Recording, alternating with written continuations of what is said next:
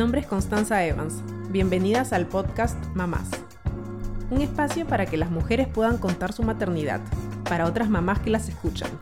Un espacio para que hablemos y para que escuchemos. Seguro, sin juicios ni prejuicios, sin tabúes. Para que conversando nos podamos informar y liberar. Y por qué no, también divertir y relajar. Juntas creamos nuestra comunidad. Juntas somos más. Esto es Mamás.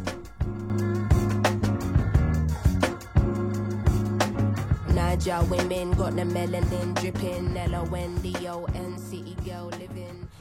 Todas las mamás sabemos que maternar es un trabajo 24/7, muy bonito y también muy agotador. Bañar, dar de comer, dar de lactar, cambiar pañales, jugar, resolver pataletas, acompañar en las tareas, nos mantienen ocupadas constantemente y aún más si tenemos varios hijos. ¿Y qué pasa cuando aparte de ser mamá, una también es nana?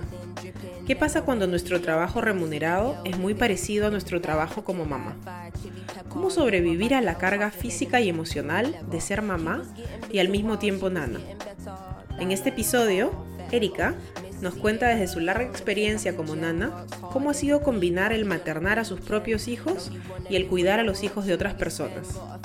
Una experiencia desafiante en la que se trabaja sin parar, a veces incluso día y noche, pero también muy gratificante, en la que ha podido conocer a familias de muchos países, de otras culturas y costumbres, y también tejer lazos de cariño para toda la vida, integrando a sus propios hijos y a los niños que cuidaba. Gracias a su empuje y optimismo, Erika ha podido crear este recorrido muy singular y humanamente muy rico, como dice ella, sin miedo al éxito.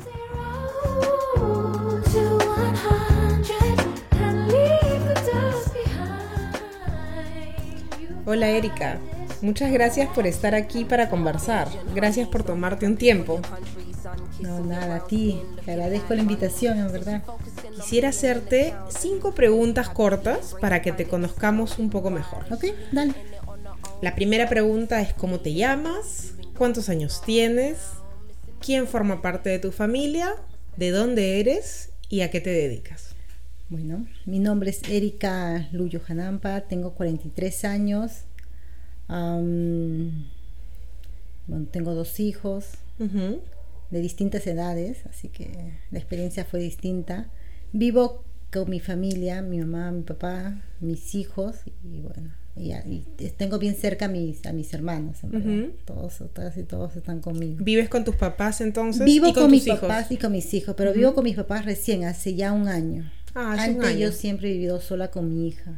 Tuve un accidente y bueno, mm. creo que en estos temas, cuando tienes un accidente o estás en tema de salud, la familia, estar con la familia es lo primordial para tu recuperación. Claro. Entonces vivo con mis papás y, la experiencia en verdad es muy, buena.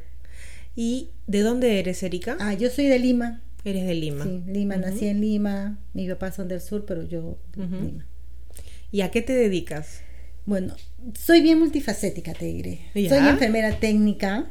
Hago trabajos cuando me llaman para pacientes, digamos, a domicilio. Soy nana. Eh, cuido niños. Puedo cuidar recién nacidos. En verdad, soy bien multifacética. Muy multifacética. Muy bien. Y, a ver, cuéntanos. Nos dijiste que tenías dos hijos. ¿Cómo se llaman tus hijos? ¿Cuántos años tienen? Bueno, mi hija tiene, mi, hija se llama Rachel, tiene 19 años y, en unos meses cumple 20.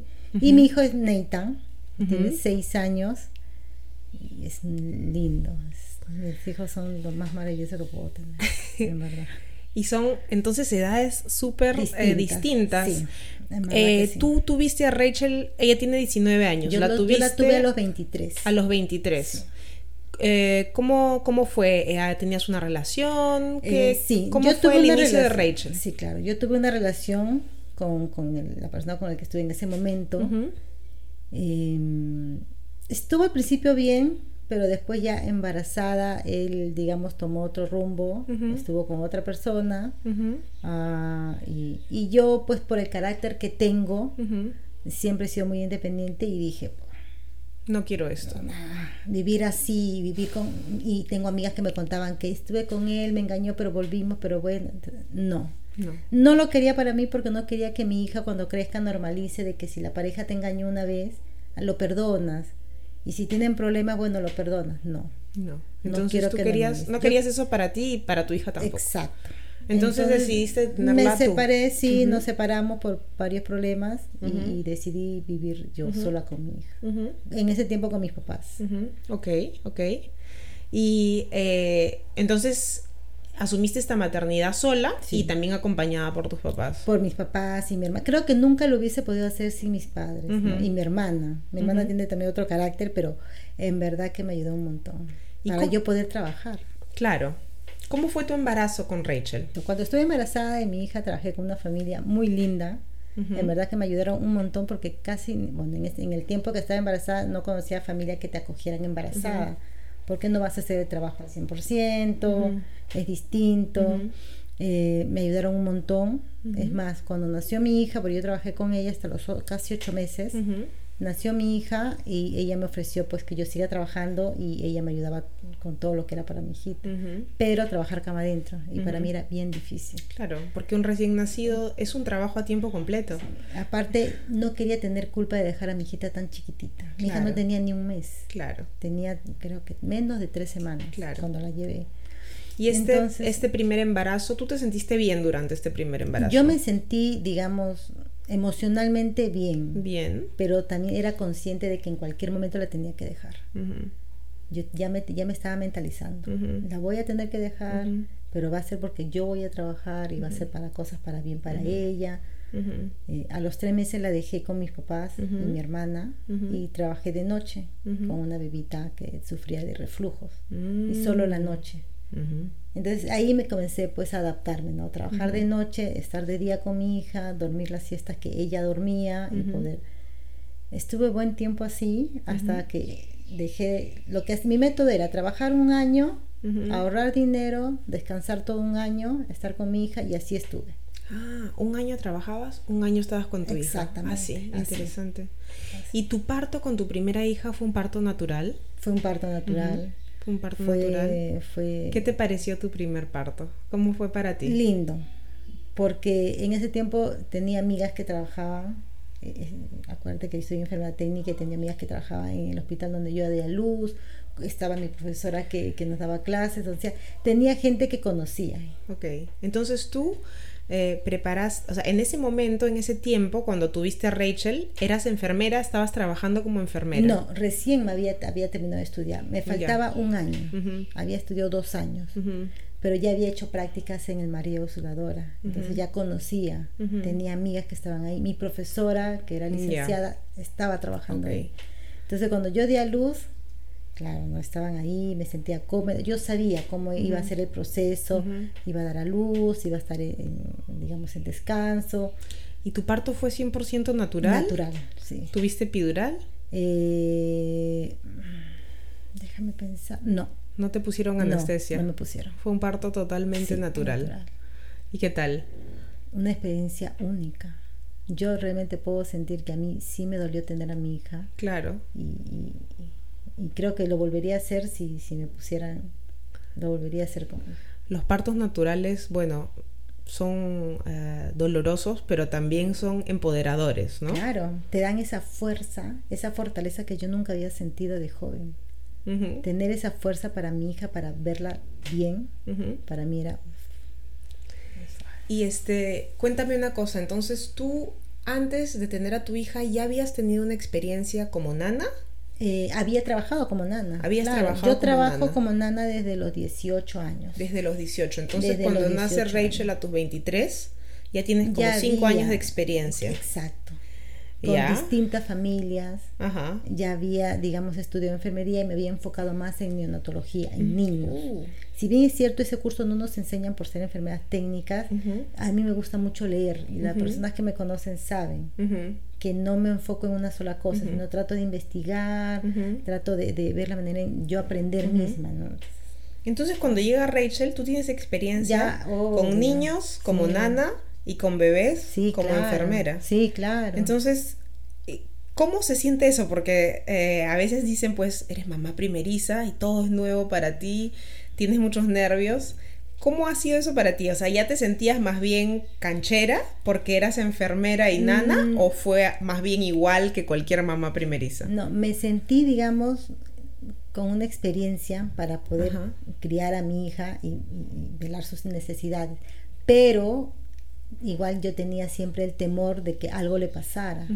Por ejemplo, cuando dormía, yo sabía de la muerte súbita. Claro. Que no es, si bien es cierto, no es un tema, digamos, bien explorado, porque hasta el día de hoy nadie sabe con exactitud a qué se debe. se debe? Yo siempre tenía ese temor.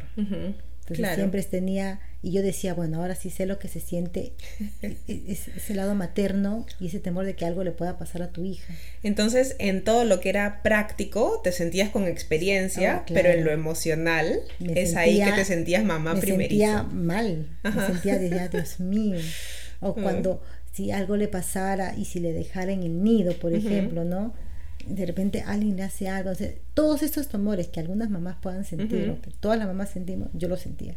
Pero en el tema de que si estaba enferma, cómo eh, hacer, yo sabía, cómo cambiar pañales, cómo hacer dormir. Y si le dio, bueno, a mi hija le dio la varicela, yo sabía, era bien fresco, solo que no se tenía que rascar y, y es las agüitas de tilo para que le cambien la aplicación, pero después nada más.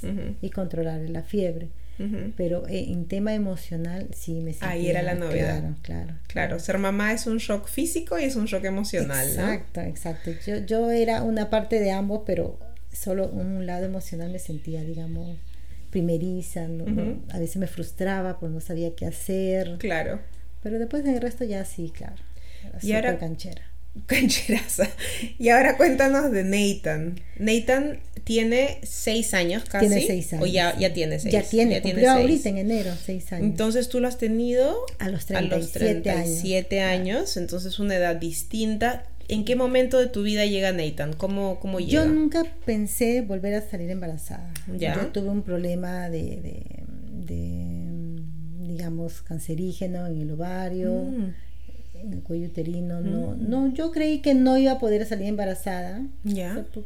Tuviste un tratamiento. Bueno, un carcinoma, claro. Tuve un carcinoma, tuve un tratamiento, estuve mucho tiempo en neoplásica. Mm. Entonces yo nunca creí que iba a salir embarazada. Mm. Es más, no sabía que estaba embarazada hasta los casi tres meses. Wow. Sí, claro, para mí fue como que y, y, es más, ya había firmado un contrato tres meses antes para trabajar para una familia, para cuidar un recién nacido. Y la mamá era primeriza. Mm. y, y, con la suegra, yo la conocí a la suegra hace 14 años atrás. Entonces era como, en verdad, son parte de una familia. Yo las adoro, esa familia. Entonces para mí era un shock, no sabía qué hacer, ya tenía el contrato. ni venía en camino. Pero a la vez yo trabajaba con una familia francesa que me acogió muy bien. En el momento que te enteras que estás embarazada. Claro, en el momento que me entero que estoy embarazada, eh, la, señora que, bueno, no sé si decir su nombre, pero era francesa, en verdad era muy buena para hablar. te hablaba de una manera en que, en que te decía que todo va a estar bien. Todo va a estar bien. Te daba tranquilidad. Me daba paz más que tranquilidad. ¿Tú ya ibas a terminar tu contrato con ellos? Yo, ellos ya estaban a punto de irse. Ah, ok. Ellos tenían que, porque ellos se quedaban cuatro años en Perú y ahí se iban. Eh, estaban a punto de irse, creo que eh, a, los dos, a los dos o tres semanas de enterarme, ellos ya estaban por irse. Ok. ¿Y tú ibas a entrar a trabajar a la otra casa? Claro, no, yo después de tres meses. Ok. tres meses. Entonces yo no sabía ni, ni, qué hacer, ella me dio paz, me dio tranquilidad, me dijo, el niño que yo, yo cuidé a cuatro niños. En su casa. Ellos se fueron con cuatro niños. Vinieron con dos y se fueron con cuatro. Y el mayor me tuvo, siento yo que hice un buen trabajo porque me, me, me quería un montón. y, en su honor le puse Nathan, pues, él se llama Nathan.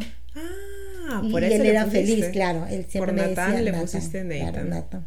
Qué lindo. Sí, sí, sí, sí, lindo. Y bueno, ¿Decidiste llevar este embarazo? Decidí, claro. cómo hablé, fue hablé, con la, hablé con la mamá, que había hecho el contrato, y le dije, mira, esto me ha pasado. Entonces la mamá quería que yo trabaje con ella. no importa, no importa. Trabaja conmigo. Pues, y sacamos cuentas, ya, mira, necesitas mantener tanto tiempo, o vas a estar embarazada tanto tiempo, tú trabajas tanto tiempo conmigo. Y me quedé con ella. Listo. ¿Y pasaste tu embarazo bien? Pasé mi embarazo súper bien. Claro que tuve un problema de placenta baja. Ya. Pero yo sabía que. Cuéntanos qué cosa es la placenta baja. para las mamás que te escuchan y que no conocen. Claro, la placenta baja es cuando eh, digamos, cuando está en el útero el bebé está bien acomodado como si fuera un nido, la placenta va, digamos, se va cayendo, ¿no? Se va cayendo y ahí a veces suele pasar que sangras. Okay. No sangras demasiado. No es una hemorragia. No es, si hubiera hemorragia, ahí hubiera un peligro. Ahí claro. tendrías que tener reposo absoluto para que el bebé pueda quedarse, digamos, en su nido. Claro. Y la placenta es lo que alimenta al bebé. entonces tiene que estar en buena salud la placenta. Y debe estar en, su, en un buen sitio. En un buen sitio. Entonces, ¿cuáles son, cuando la mamá tiene placenta baja, qué le recomiendan? ¿Le recomiendan descanso? Cuando tienes mucha hemorragia, tienes que tener descanso absoluto. En mi caso, el doctor me decía, solo no cargues peso ya. y puedes trabajar. Okay. Yo, bueno, sí, yo ya sabía y sabía cómo actuar. Okay. Yo decía, mientras que no La enfermera canchera que nos, que mientras que no Y aparte eso influye mucho en tu estado emocional. Si tú te estresas, el estrés hace, digamos, que tu cuerpo reaccione y diga, ah, no, entonces si esto te estresa, lo expulso. Entonces yo trataba de estar tranquila y decía, bueno, ya no pasa nada, va, a estar todo bien. Mientras esté tomando las vitaminas, no cargue peso, no voy a cargar a un niño de 6 años tampoco, ¿no? Era un bebito recién nacido. Eh, y la familia también súper bien. Te acogió. Me acogió y entendió mi tema. Estaba, siempre se preocupaban por las vitaminas, me daban de comer súper bien. En verdad que Si es que me escuchan, un gran saludo a todos. Ya sabrán de qué me refiero. Eh, yo, yo, hasta el día de hoy, yo quiero mucho a toda la familia, a la matriarca, que también la, de verdad, todas las considero mucho, mucho. ¿Y este Nathan nació a término? Nathan nació por cesárea. Por cesárea a las ya tenía 40 semanas. Nació a las 30 y, si no me equivoco, a las 39 semanas. Nació a bien término. chiquito, sí. Nació pequeño. Chiquito, sí. Eh, ¿Estaba pequeño por la placenta? ¿Estaba en una posición Yo creo que el doctor me dice que no, que de repente era porque, bueno, él es flaquito. Yo le decía, no, puede ser que sí. Yo no. Ah, puede ser que sí, ¿no? Yo tenía anemia. Ah, por más que yo tomaba las vitaminas, no pude subir mi, mi, mi, mi, hemoglobina, digamos. Es que a veces el bebé se lleva todos los nutrientes de la y con Rachel me pasó lo mismo. Yo con Rachel tuve anemia. Y por más que yo trataba de, alimentarme, uh tomaba mis pastillas, nunca pude subir la hemoglobina. Pero no era tampoco, wow, como decir, ya es, mi culpa que haya pasado. No, no es tu está bueno, ya está. De repente ¿Y de qué, de qué peso nació Nathan? Nathan nació con 2 kilos 720 y Rachel nació con 2 kilos 800. Así que bien los dos fueron, sí, entonces no me preocupaba. Er, eran pequeños, pero no estaba, pero estaban a término. Sí, sí, sí, sí, sí, sí. Y entonces este segundo parto es cesárea. Es cesárea. ¿Y cómo así es este cesárea? O sea, ¿qué, qué pasó? ¿Por qué se dio la cesárea? Porque yo tuve la cirugía en el cuello uterino y en la parte de ah. arriba. Era como me habían extirpado una condensación, me habían sacado esa parte y es como cuando tú te quemas tu piel se encoge. Ok. Entonces, eso es lo que pasó con mi cuello uterino. Nunca iba a dilatar. Ah, Entonces el doctor me dijo, mira, nunca vas a dilatar. Y si dilatas, puede haber riesgo. Entonces, mejor cesárea. Y dije, sí, perfecto, prefiero cesárea. era necesario. No me, complicaba. Claro. Es más, preferí la cesárea. Entonces tú tienes las dos experiencias, de parto natural y de cesárea. Sí. ¿Y qué, qué tal? ¿Qué, qué dirías? Es distinto. Tu cuerpo reacciona distinto. El parto natural, digamos, tu cuerpo se, se, se, regenera solo, porque es un proceso natural. Claro. La cesárea no. Es una intervención quirúrgica. Te cortan las siete capas que están de, para llegar al útero y, el, digamos, tu recuperación es lenta. ¿Te costó la recuperación? Me costó la recuperación, me costó. ¿Diferente recuperarse la cesárea con un recién nacido? Sí, sí. Con un recién nacido, eh, siendo parto natural, yo a los tres días empecé a barrer mi casa. Con una cesárea fue distinta y creo que por la edad, por digamos, serie de factores, por, muchas, muchos factores, exacto, por todo lo que está en ese momento estaba pasando fue difícil para mí. Sí.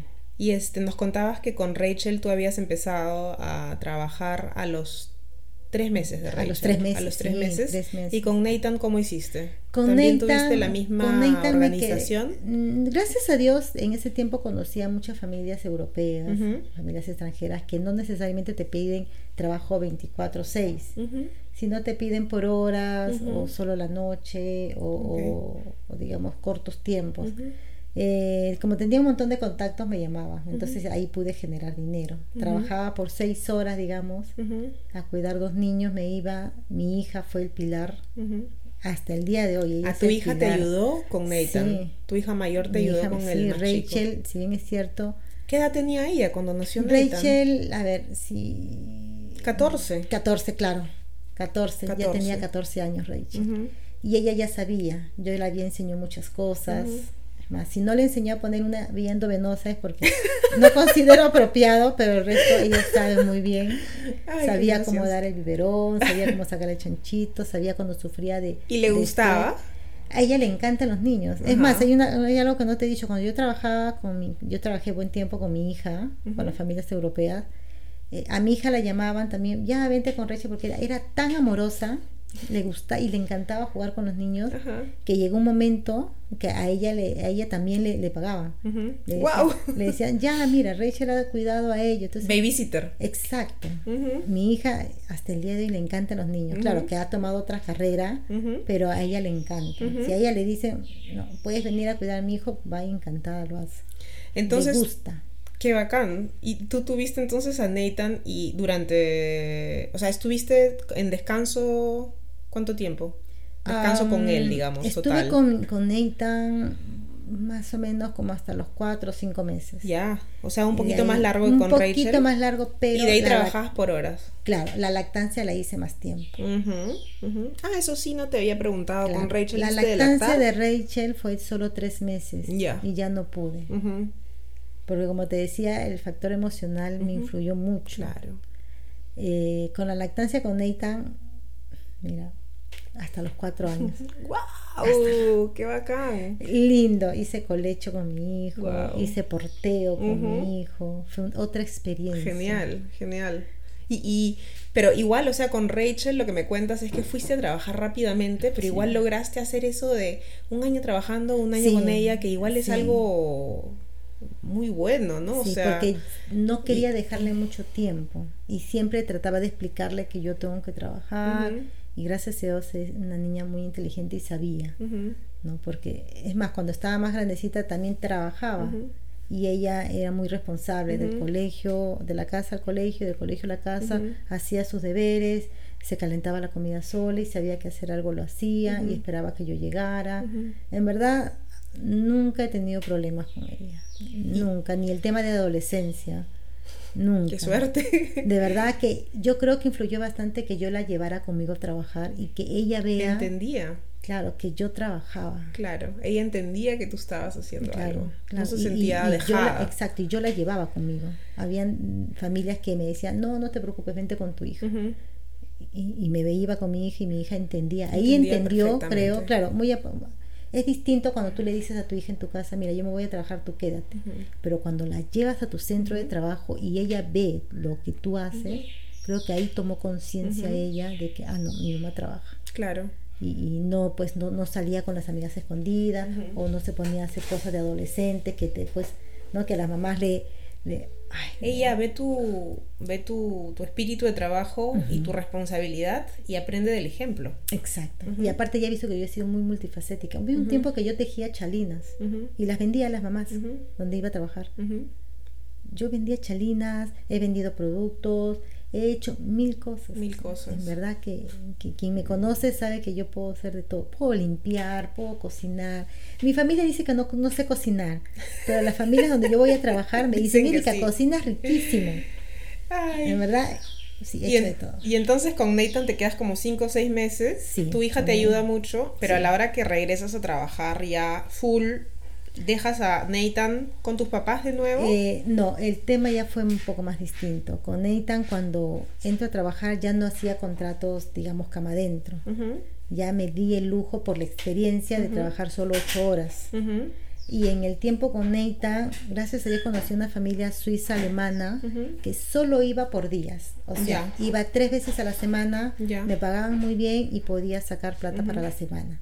Porque yo en ese tiempo vivía en alquiler. Y vivir en alquiler es que tienes que pagar el alquiler, la luz, el agua, el gas, los gastos de comida. Claro. Era distinto, entonces. Eh, en ese tiempo el papá de Rachel pasaba una manutención por la empresa, que al menos ahí nos ayudaba Em, ¿Ustedes la tuvieron separados? Eh, él no... Perdón, no Rachel, me estoy confundiendo, Nathan. Con Nathan, con su papá fue un poco más, digamos, más... Eh, igual, me separé de él porque él tuvo otros hijos. Eh, tenía otros dos, una hija con otra, con la pareja en ese entonces que se había separado, después volvió, después tuvo otro hijo con otra chica, entonces yo no quería tampoco eso para mí. No querías eso, igual que con el papá Rachel dijiste, no es para mí. Exacto, yo, si bien es cierto, lo tuvimos con mucho amor, yo amo a mi hija, lo amé en su momento, pero soy de las personas que si te miente o hace algo que no está bien, no es para ti. No llegó a hacer algo que, que yo no yo no, no permito no de golpearme delante de mi hija. Entonces yo dije aquí no es. Aquí no es. Lo denuncié no, nunca más volví a entrar a mi casa. Si bien es cierto venía de muy de vez en cuando él o su papá o su mamá o su hermana lo recibía en mi casa pero siempre aclarándole que no podía volver a entrar a mi casa si no venía a disculparse con mi familia o con mi hija porque si yo no le daba ese ejemplo a mi hija, pues no, no venía borracha a mi casa y le daba esas cosas a mi hija, no lo tenía que hacer. Claro. Yo protejo mucho a mi hija. Claro. quienes me conocen saben que no fumo ni delante de mi hija, no tomo ni delante de mi hija, no tomo ni, ni con mi familia, porque considero que hacer, eh, al permitir o, a permitirme hacerlo eso delante de mi hija es que ella normalice que eso es eso está bien. Claro. No habla lisura tampoco mi hija tú no le das ese ejemplo a ella y no querías que haya en el ambiente una relación que le mostrara cosas que tú no querías que fueran el ejemplo. Y con el papá de Nathan tampoco. Exacto. Exacto. Así que nos separamos. Si bien es cierto, yo dejo que su papá vengan a verlo cuando ellos quieran. Porque no voy a, digamos, no voy a actuar como la típica mamá, o algunas mamás pues hacen eso, ¿no? Ah, te peleas con el esposo, no. Entonces prefería hacerlo, Tú querías que tus hijos tuvieran una relación con sus papás. Exactamente, para que después cuando ellos crezcan no digan, no, pero fue tu mamá quien no me dejó venir a ver. Fue tu mamá la que no quería que yo Claro, tú considerabas que ellos estaban, dentro de todo, considerabas que ellos estaban seguros con sus papás. Entonces sí podían verlos, sí podían tener una relación con ellos. Siempre y cuando yo estaba presente, porque no permití ni con mi hija que salga sola. Ok. Siempre estaba yo o en la casa o íbamos a, pasear conmigo pero sola no. Está bien. Y entrando eh, un poquito a lo del trabajo de Nana, eh, tú nos contabas que ya cuando tuviste a Rachel tenía cinco años de experiencia como nana y cuando tuviste a Nathan ni qué decir. O sea, ya eras una nana super pro y nos has mencionado varias veces, me has mencionado varias veces que eh, has trabajado con una familia francesa, con una familia alemana, nos hablas de las familias europeas e, esto es este bastante particular, no todo el mundo tiene trabajo con, familias de otros países. ¿Cómo llegó esto a, tu vida?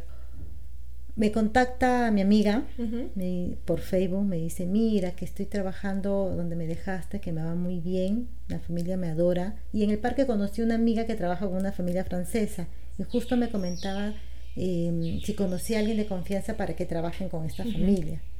Entonces no, la pensé, no lo pensé dos veces. Yo le dije, ya, ok. Pues". Entonces fue un favor con otro favor. ¿Eso qué año fue? Eso ha sido cuando, a ver, mm, si no me equivoco, cuando Rachel tendría siete años más o menos. Ok. Siete años. Entonces tú tenías unos 30 años más o menos. 29 o 30. 29, 30, y te fuiste a trabajar con, tu primera familia, de afuera. Ahí fue, ahí fue pues el inicio de, de todo. Ahí cambió. Ahí cambió todo porque ahí conocí que puedes trabajar. ¿qué cosa cambió las familias europeas o las familias extranjeras tienen otro otro tipo, digamos, de, trato que con familias peruanas. Estas familias solo trabajan 8 por 5, o sea, 8 horas por 5 días. Te respetan las 8 horas de trabajo. Eh, no son personas que, que, quieren que les limpies la casa así íntegra, ¿no? Limpieza o, o, digamos en las comidas no las típicas familias, bueno, no, no todas, pero algunas te separan los platos, digamos, no hacen distinción. ¿Tú no sentías ningún tipo de discriminación y un buen trato? Ni en las comidas. Tú, y, lo típico de ellos, o sea, para ellos era normal que tú almuerces con ellos. Claro. Tomes desayuno con ellos. Claro, todos comen juntos. Exacto. Para mí era algo nuevo, yo nunca había... Otras condiciones laborales y humanamente otro trato. Exactamente. Y te gustó. Me encantó. ¿Quién no quiere que te traten como parte de su familia? Por supuesto. Y, y más cuando yo sé hacer mi trabajo. Tú sabes el valor que tienes. Sé, exacto. Hoy en día yo me valoro mi trabajo. Sé lo que valgo. Entonces, me encantó esta familia. Una persona que, que, ayuda a cuidar a tus hijos es una persona que es uno de los pilares de tu familia.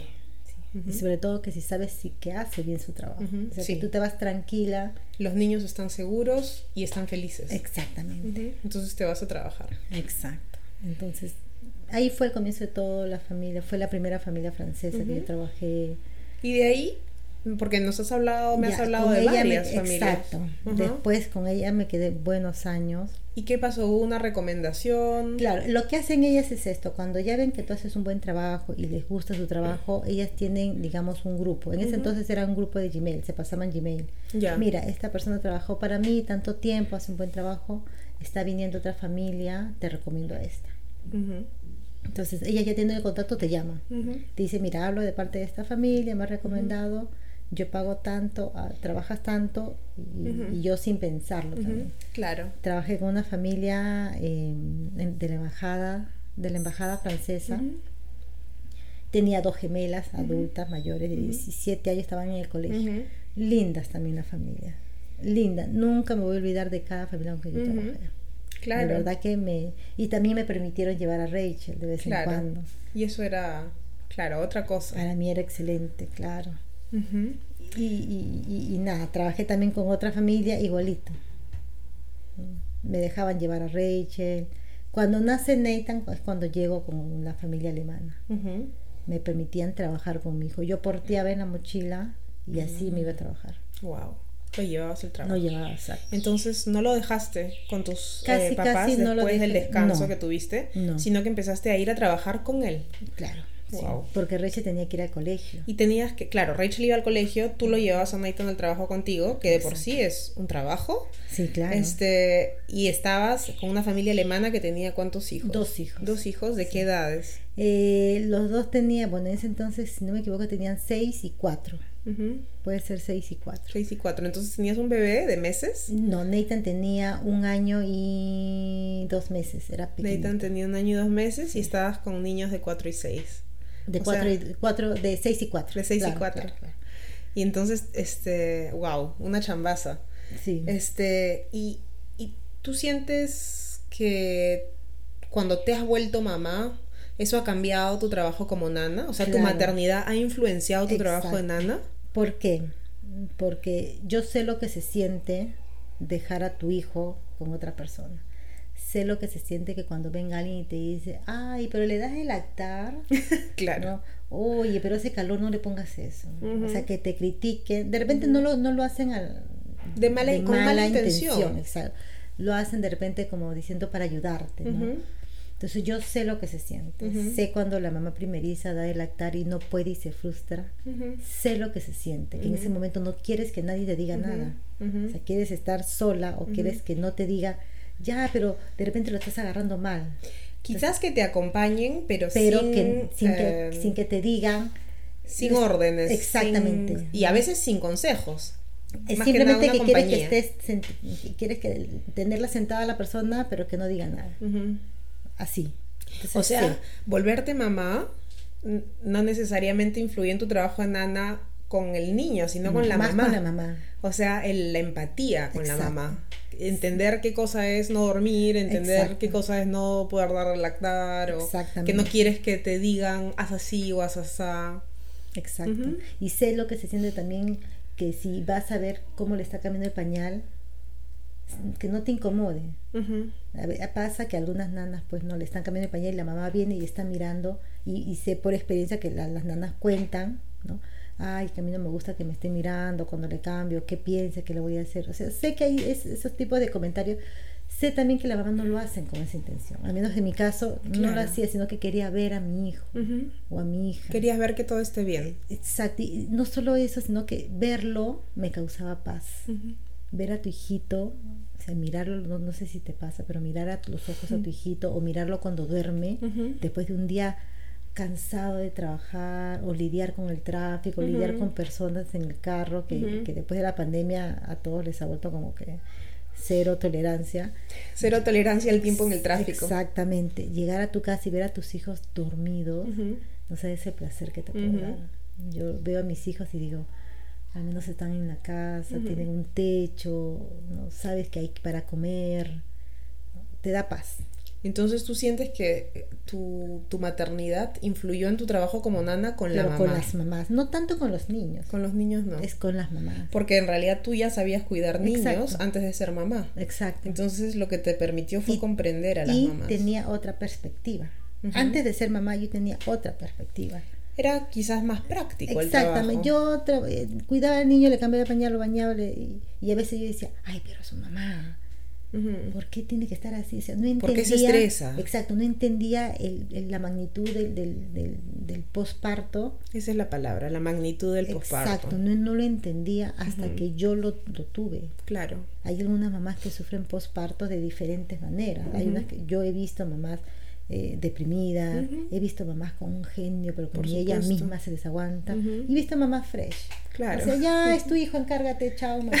Entonces, he visto de todo. Entonces, cuando yo tengo a Rachel, recién me di cuenta lo que se siente. Y dije, ajá. mi otro trabajo de nana, yo ya sé cómo lidiar con la mamá, que no es fácil de dar a, dar a luz y lidiar con las visitas y lidiar que una te diga, tómate esta agua, tómate quino, tómate esto, tómate lo otro. Eso lo sé. Pero ser nana eh, cambió tu maternidad. O sea, ¿tú sientes que llegaste quizás a la maternidad más preparada sí, por ser nana? Claro. Porque a veces cuando, o sea, en nuestra sociedad la maternidad está muy idealizada. Entonces a veces uno llega a la maternidad primeriza con una idea y nunca en realidad has cuidado a un niño o nunca has visto no cómo, sabes no sabes. Entonces tienes una idea de cómo va a ser ser mamá y en realidad ser mamá es completamente diferente. Tú sientes que el haber sido nana antes de ser mamá te ayudó a aterrizar en esa maternidad me ayudó mucho a no dejarme influenciar por por personas, digamos, de buen corazón o, personas que no lo dicen de mala intención, decirme, pero si tú te tomas esto, puedes tener leche. O, si haces esto, pues, o échale cremita, o échale chuño. No, me ayudó a que no, eso no va a funcionar. Tú eras ya profesional. Exactamente. Yo decía, si un niño tiene salpullido, echándole chuño no le ayuda, porque es piel seca. El salpullido te sale cuando tienes piel seca. Si tú le echas chuño, ¿qué haces? Lo secas más. Entonces tenía que hidratarla. Yo le hidrataba a mi hija, mi hija sufrió mucho de salpullido. Yo le hidrataba con cremitas y todas me decían, pero le estás hidratando, no importa, está bien. Entonces tú sientes que cambió, o sea, eh, de un lado y para el otro. Exacto. Ser mamá te ayudó a ser una nana más empática con las mamás. sobre todo con las mamás. Y ser nana antes de ser mamá te ayudó a ser una mamá bien informada, muy práctica. Exactamente. Y una cosa que está debajo de todas estas preguntas, eh, bueno, como nos explica, bueno, en el caso de Rachel, a los tres meses saliste de casa para trabajar y cuidar a otros niños. En el caso de Nathan no tanto, los podido llevar más. Sí pero digamos que sí ha habido el hecho en el primer caso de dejar a Rachel y en el segundo caso de llevarlo a Nathan, pero igual estar encargándote de otros niños también. Y esto es particular porque muchas mamás, muchos papás tienen que salir de casa para dejar los hijos, pero no cuidan a otros niños. Van a trabajar, ponte a una fábrica, a un taller, a una oficina. Aquí estás eh, a veces dejando a tu bebé o lo llevas pero no estás enfocada solo en él para estar con otros niños, ¿eso cómo se siente? ¿Eso es una vivencia? O sea, ¿cómo ha sido para ti? Yo creo que es... Eh, a mí me fue muy bien. Yo integré a mi hijo con los niños. y, me di cuenta que la familia inculcaba a sus niños muchos valores y no hacía diferencia. Eso ayudó muchísimo. Ayuda un montón. Yo siempre recomiendo cuando me preguntan, mientras más valores le des a tu hijo, a tus hijos o hijas, y que no haga diferencia con otras personas, te va a ayudar bastante. Estos niños eran muy empáticos, tenían muchos valores y a mi hijo lo trataban como un hermano. Claro, la empatía y los valores ayudaron mucho. Es más, el mayor me ayudó a, que mi hijo dejara el pañal. Le enseñó así, literalmente le enseñó a ir al baño. Entonces tú no has sentido una, una, una preocupación, no has sentido una culpa de tener hijos, pero estar no. cuidando a los hijos de otras personas. No, porque gracias a Dios con las familias que yo trabajé, es eso. me ayudaron un montón en el tema emocional. Sus hijos nunca hicieron distensiones ni con los juguetes. Claro. Lo incluían. Claro. Es más, los dos hermanos se peleaban por estar con Nathan. Y Nathan era mucho más pequeño. Cuando Nathan quería, digamos, quería lactar, los dos se entendían. Y, y, yo les explicaba, mira, le voy a dar a lactar a mi hijito, pueden sacar libros y, ver y después yo les ayudo. Sí, y hacíamos esa dinámica linda, en verdad me sirvió mucho. Y en el caso de Rachel, si la dejaste con tus papás cuando ella tenía tres meses y en el momento que ella se quedaba en tu casa y que tú ibas a trabajar con otros niños. Era difícil. ¿Cómo te sentías? Difícil. muy difícil fue con Rachel. Rachel llegó un momento en que a veces lloraba cuando me iba, porque trabajaba cama adentro. Ajá, o sea, te ibas toda la semana. Claro, a veces, por ejemplo, había un tiempo que era todo lo de noche, pero no había trabajo para de noche ni de día, querían cama adentro con tanto de sueldo. Yo dije, bueno, me sacrifico un año. Entonces todo un año tuve que lidiar con mi hija, la culpa sentía, a veces no quería ni salir, quería estar solo con ella.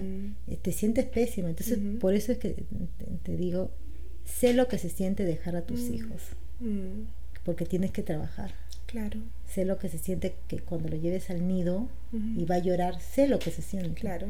Porque como papá o mamá no, no te gusta verlo llorar a tu hija, pero sabes muy bien que el niño va a llorar un ratito porque obviamente es su mamá, es su papá que se está yendo, pero va a estar bien en el nido. Entonces yo sé lo que se siente. Entonces con Rachel tuviste esa experiencia y por eso también decidiste alternar un año trabajando y un año Dejaba de trabajar, estaba con Rachel. Y ya con Nathan también aprovechaste el poder llevarlo para no tener que hacer yo eso. Yo siento que Nathan ha tenido mucho más tiempo conmigo que Rachel. Claro, definitivamente por lo que por lo que me cuentas.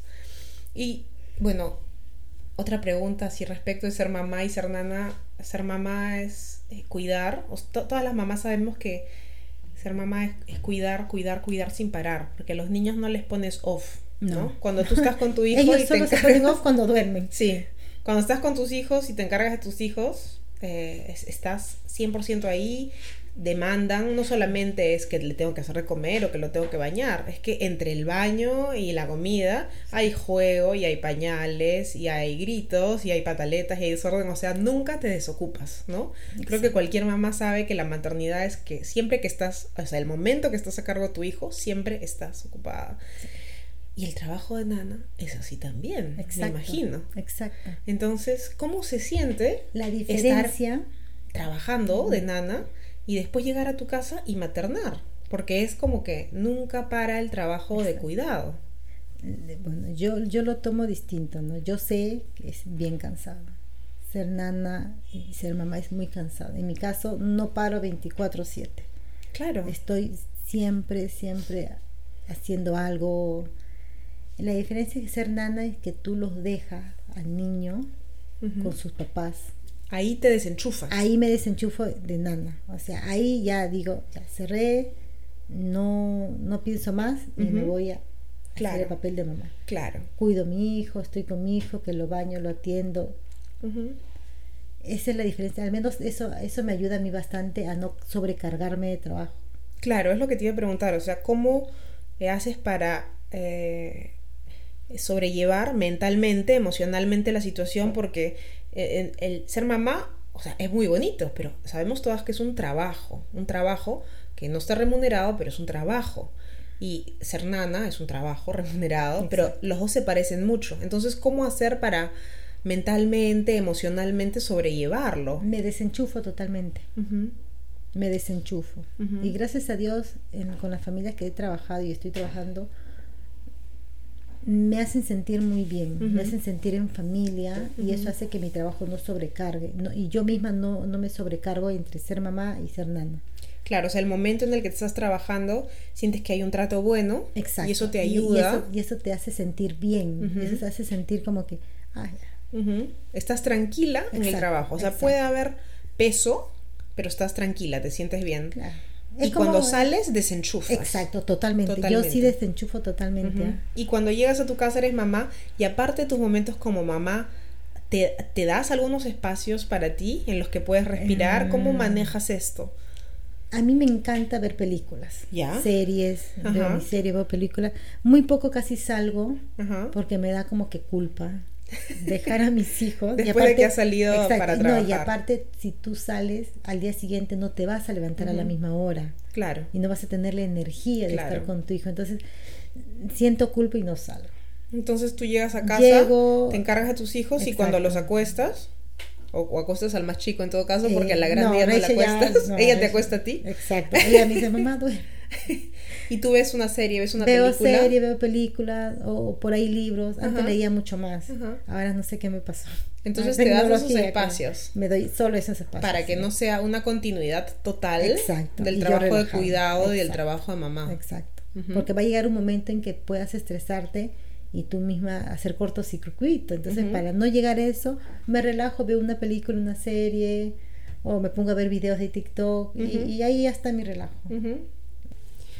Bueno, y nos has contado entonces que tienes un montón de experiencia como mamá, como nana, como enfermera, pero ahora también tienes un nuevo proyecto. Has decidido emprender. Tienes una agencia de reclutamiento y colocación de nanas que se llama Family of Nannies. Exacto. Cuéntanos, ¿hace cuánto tiempo empezaste con esto? Bueno, esta, esta idea la venía pensando hace muchos años atrás, solo que nunca me atreví Digamos, digamos porque eh, tenía miedo, ya no sabía, no, sabía si iba a funcionar, porque recomendar a alguien no es, no es como que recomendar esta comida está rica, ¿no? recomendar a alguien que cuide a un bebé recién nacido o, una niña. Al hijo, o sea, al hijo de alguien es bien, bien difícil. Bien delicado. es completamente entonces me animo por una, una de las chicas que coloqué, una nana. O sea, ya colocaba gente, pero no tenías una pero no la hacía formal. O sea, recomendabas. Exacto, yo recomendaba y por ahí me, me mandaba mi cuarto de pollo, entre comillas. y, yo decía, y, y, había una, una mamá, digamos, especial que me dijo, Erika, tú deberías de, poner una agencia. Claro, conoces un montón de gente. Exactamente, porque la nana es súper linda y le agradó la nana, entonces ahí yo dije, ya podría ser. Claro, conoces muchas nanas. Exactamente. Y me imagino también enfermeras. Y, Exactamente. Y también conoces a muchas familias. Exactamente. Y las familias a veces trabajas con ellos, tienen un hijo, pero después tienen otro hijo y otro hijo, entonces no siempre puedes llenar tú. la o la hija mayor creció claro. y sabe que, que, soy nana, entonces me llama y me dice, pero no puedes recomendar a alguien. Entonces tengo los contactos, tengo amigas, y estas amigas tienen amigas o tienen mamás que quieren trabajar en limpieza, entonces tengo. Muy bien. Entonces, ¿te cruzaste con esta señora que te dijo deberías tener? Claro, me animó, y te animaste. ¿Cuándo fue que empezaste? Ya, formal, formal, formal lo tengo, eh, a ver, más o menos en septiembre. Desde septiembre. En septiembre, más o menos en septiembre. Como, exactamente. Que me animó, me dijo hazlo, entonces hablé con una otra mamá que trabajé, una chica, y me dijo, mira, yo te ayudo en formar como que el Instagram, yo no sé nada de tecnología.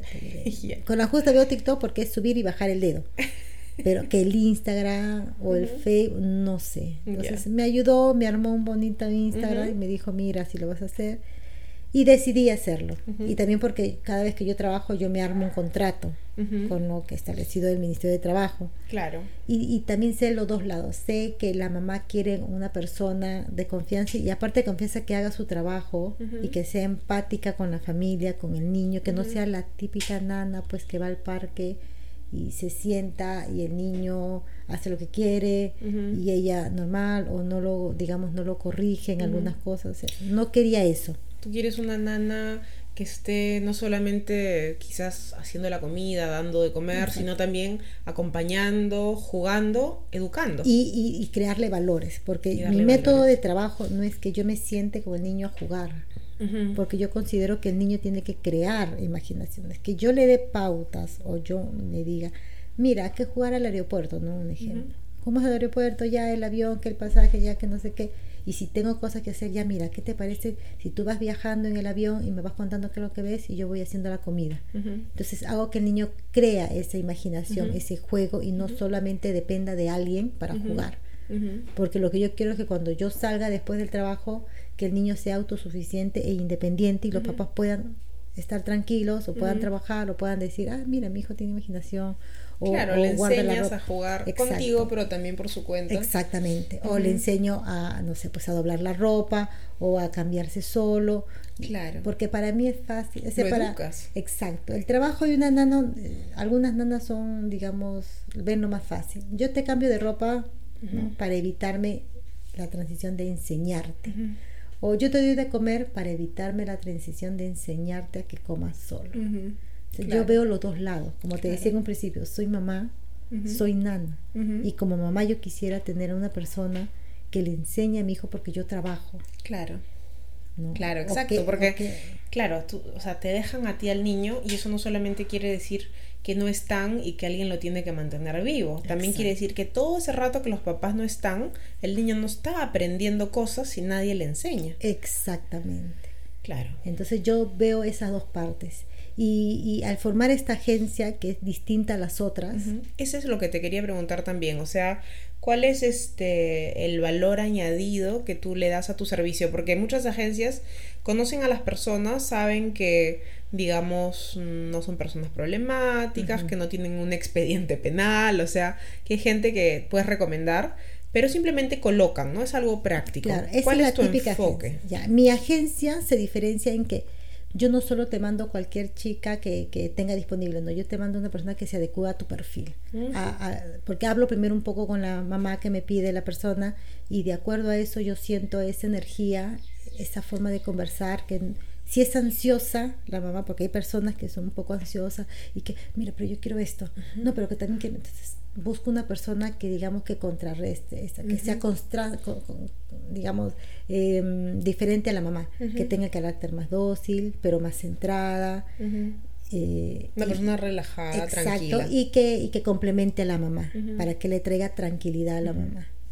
Okay, Esa es la diferencia que es mi agencia. Claro, entonces conoces bien a las, a las nanas, conoces bien a las mamás, buscas nanas que eduquen y no solo eh, se aseguren de la supervivencia del niño y además tratas de hacer un match en términos de eh, mamá, la forma de ser, la energía de la mamá y la nana. Súper interesante.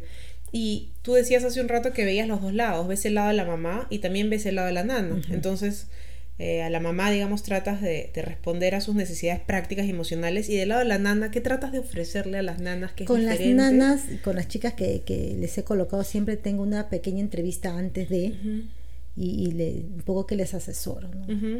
Ese es el beneficio que les ofreces. Exactamente. Si las asesoras, formal, ¿en qué términos? O sea, eh, les, por ejemplo, yo le digo, no, mira, mi forma de trabajar, mi experiencia mía es así. No solo es, digamos, este, llevar al, ni al niño que tome desayuno y le das en la boca. No.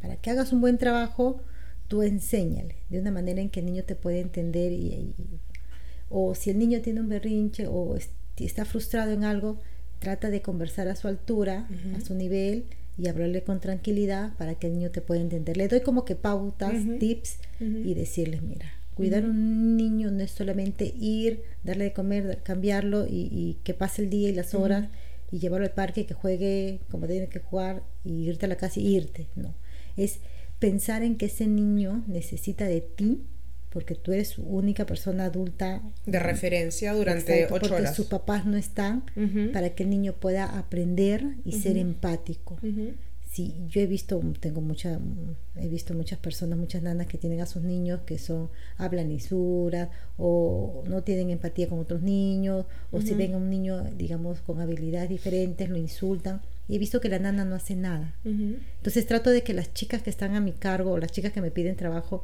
yo les trato de hablar. Les digo, mira, estas son las cosas, son así, las mamás lo que buscan es esto, y, y y los que la familia, esta familia que te va a acoger, te va a dar un buen trato, porque también me encargo de que las familias no solamente tengan una persona de, casa, sino que les den muy buen trato. Claro. Para que ellas también te, digamos, te den esa tranquilidad que van a cuidar muy bien a tu hijo. Entonces a las familias eh, buscas darles una persona que sea eh, muy de confianza, experimentada, que tú conoces, y a la nana buscas darle tips, un poco de capacitación. Y también una familia que sea una familia respetuosa. Exactamente, porque muchas que me han pedido Calidad por ambos lados. Exacto. Y muchas que me han pedido trabajo siempre se quejan de eso, del maltrato, de los beneficios laborales que no les cumplen, de, por ejemplo, de que les dicen eh, las gratificaciones hoy en día es el 100%, ¿no? le dan solo el 50%, o las denigran, o porque eres una persona mayor. No, me ha pasado de que ha habido una, varias, varias señoras que son mayores de edad que no quieren que trabajen porque son de edad. y, y, por experiencia propia, hay una señora que tiene más de 55 años y parece que tuviese 20 años. Sí, o sea, no, trabaja bien. La edad no, te, no, te define cómo trabajas. Y me ha pasado que mamás me han pedido personas de 20 a 30 años y yo siempre les aconsejo, mira, entrevístela, mira su forma de trabajar y después yo te digo qué edad tiene. Y así he colocado a varias señoras de edad y, sacaba un poco de su perfil de la mamá que me pedía. Interesante. Y yo, le decía, mira, yo siento que esta señora es para ti, pero mira que está un poco subidita de peso o de edad.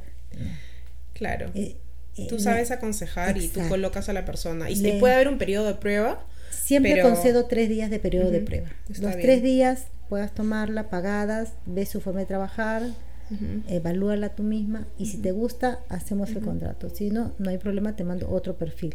Pero yo siento que esta es para ti. Interesante. Sí. ¿Y cuál sientes que ha sido tu mayor desafío como, como nana? Ah, mi mayor desafío como nana es lidiar con los papás. Es lidiar con Algunos los papás. papás, digamos, eh, no entienden de que si, si le dijiste no en un principio al niño y después ya cedes, al final tú te vas a trabajar y queda la nana. Y si yo le digo no y después le digo no porque no puede comer un chocolate antes de almorzar, la mala soy yo. Entonces yo trato de hablar siempre con los papás, mire, trabajemos en conjunto, en equipo. Claro, para que haya una continuidad. Exactamente. Si tú quieres que yo le dé un chocolate al bebé antes de que almuerce, hay que pactarlos todos los tres como, como, ustedes como padres y yo como nana, pero hagamos todo en conjunto, porque si tú le dices sí y yo le digo no, el niño a mí me va a mirar mal, me va a decir, ah, ya tú eres mala, tú no me das, por más amor que me pueda tener. Entonces, siempre hablo así. Claro. Trabajemos en conjunto. Claro, es, una, es una, un buen principio. Exactamente, trabajemos en conjunto. Eh, yo no acostumbro decir lisuras delante de los niños, no lo hago, lo hago sola. Cuando me frustro, me molesto, mis hijos no lo hablan tampoco y las pocas veces que me han escuchado siempre les recalco, no, discúlpame, estoy molesta, estoy frustrada, me voy y, respiro. Y... Entonces siempre les aconsejo a los padres, hagamos, hablemos cosas que el niño, digamos, pueda sentir que está bien. Si vamos a decir cosas o vamos a discutir, o el niño eso va a absorber y va a normalizar que discutir está bien. Claro. Si el niño quiere algo y lo hablamos de tal manera que él entienda, nos va a funcionar, porque al final la nana se va. Y quienes están con el nene van a ser los padres. Claro. Entonces, los papás y la nana deben trabajar en equipo para que los papás dejen ciertas pautas y a la hora que se van a trabajar la nana pueda seguir con esas pautas, pero también viceversa. Y también viceversa, claro. Cuando la nana se va en la noche o en la tarde, los papás son los que van a continuar. Exactamente. Por ejemplo, en el cambio de pañal, la transición de pañal, ¿no? Eh, cuando yo estoy en la transición de pañal y voy sacando el pañal, yo, eh, digamos, aconsejo a los padres, mire, continúen, háganlo de esta manera para que el bebé no sienta que cuando estoy con mi papá me van a poner pañal. Claro. Ah, sean continuos. Claro, porque si no es sumamente confuso para los niños. Y acuérdate que son niños, están aprendiendo. Se están formando. Exacto, que si tú no le adecuas a algo, cómo va a aprender. Y ahora que has eh, formado tu agencia y ya estás empezando con esto y te va bien, ¿Cómo miras hacia el futuro tu carrera como nana? ¿Qué, ¿Cómo te ves de acá unos años? ¿Qué es lo que quisieras? Te voy a ser bien sincera, es la primera vez que me preguntan. Nada, casi nadie me ha preguntado, pero yo sí quisiera retomar mi, mi carrera de... Quiero, digamos... ¿Tu carrera de, enfermera? Quiero ser licenciada. Ok. Yo soy enfermera técnica. Ajá. Quiero ser licenciada. Ajá pero licenciada en neonatología. O sea, solo enfocarme en bebés recién nacidos. Mm. Entonces, ¿te Yo sí quisiera en un futuro, sí, volver a estudiar. Mm, sé que la edad me está ganando, tengo 43 años ya, pero, mi idea sí es esa. Como tú decías, una señora de 55 que parece de 20, igual que tú. Sí, es verdad que sí. De 43 que parece de 19. Sí, es verdad que sí, es verdad que sí. Yo sí quisiera retomar mi carrera, que quiero ser licenciada, no soy enfermera técnica de verdad que sí. Y hoy en día con tus hijos, ¿qué es lo que más disfrutas y cómo te ves como mamá en el futuro? Mira, lo que disfruto es ya tener tiempo para mis hijos. Tener tiempo con ellos. Sí. ¿Qué te gusta hacer con ellos? Cuando llego a mi casa lo que tengo que hacer es limpiar. A mi hija no le gusta mucho porque dice que me vuelvo loca en limpiar. Ajá. Lo que ellos hacen es esperarme que termine de limpiar porque estoy limpiando, haciendo. Se me vuelvo loca en la limpieza porque soy la, soy la única que limpia, mis papás no, porque Rachel estudia y trabaja y lo que puede hacer ya lo hace con su hermano, que no le voy a pedir más, ¿no? Después de eso ya hacemos actividades, por ejemplo, si se nos antoja cocinar, cocinamos y si no, comemos afuera. Eh, Nathan le gusta mucho jugar, jugamos. Eh, Rachel más le gusta concentrarse en sus cosas, en libros, pues se la jalamos y jugamos cosas, juegos de mesa, eh, salimos afuera, paseamos, a Rachel le encanta ir afuera, pasear. Si vamos a un centro comercial solamente a caminar, ella, es feliz. Bueno, entonces eh, haces un montón de cosas con Rachel y con Nathan. Y a Nathan le gusta jugar, a Rachel le encanta salir. Y de acá a unos años, ¿cómo te ves como mamá? Nos has contado cómo te ves como como nana y cómo te ves como futura enfermera licenciada y como mamá, ¿dónde quisieras estar de acá a unos años? Como mamá quisiera estar con mis hijos. Que Dios me dé vida para estar con ellos, verdad. y, que, y que Nathan entienda en que yo trabajo, así como Rachel en su momento entendió, y que sea un niño, digamos, que entienda que su mamá trabaja, que no es que lo deje solo, sino trabaja, y que al final de la semana va a estar con su mamá. Súper. Bueno, muchísimas gracias Erika por todo lo que nos has contado, por tu experiencia como mamá, como nana. Espero que tengas mucho éxito con tu trabajo, con tu agencia y con regresar a, sacar esta licencia de enfermería. Y te deseo mucha felicidad como mamá también. Muchas gracias. No a ti, Constanza. En verdad que me, me alegro, me ha alegrado que me invites. Me encanta. Mucho gusto. En verdad que sí. Y sí, y aprovecho también a todos a que visiten la página Family of Nanny. Sí. De verdad que es, esto es, digamos, no es la típica agencia. Conmigo van a encontrar, digamos, más asesoría. Eh, les voy a ayudar a encontrar el perfil adecuado para ellas. No solo son nanas, son geriátricas, son enfermeras cuidamos pacientes. Entonces Family of Nannies lo encuentran en Instagram y también en, Facebook. En Facebook recién vamos a crear paso por paso, como te recuerdo que no soy tan experta en esas cosas, pero paso por paso. Eh, y nada, muchas gracias por la invitación, de verdad, éxitos también para ti. Gracias y un abrazo fuerte para Rachel y para Nathan. Sí, gracias, gracias.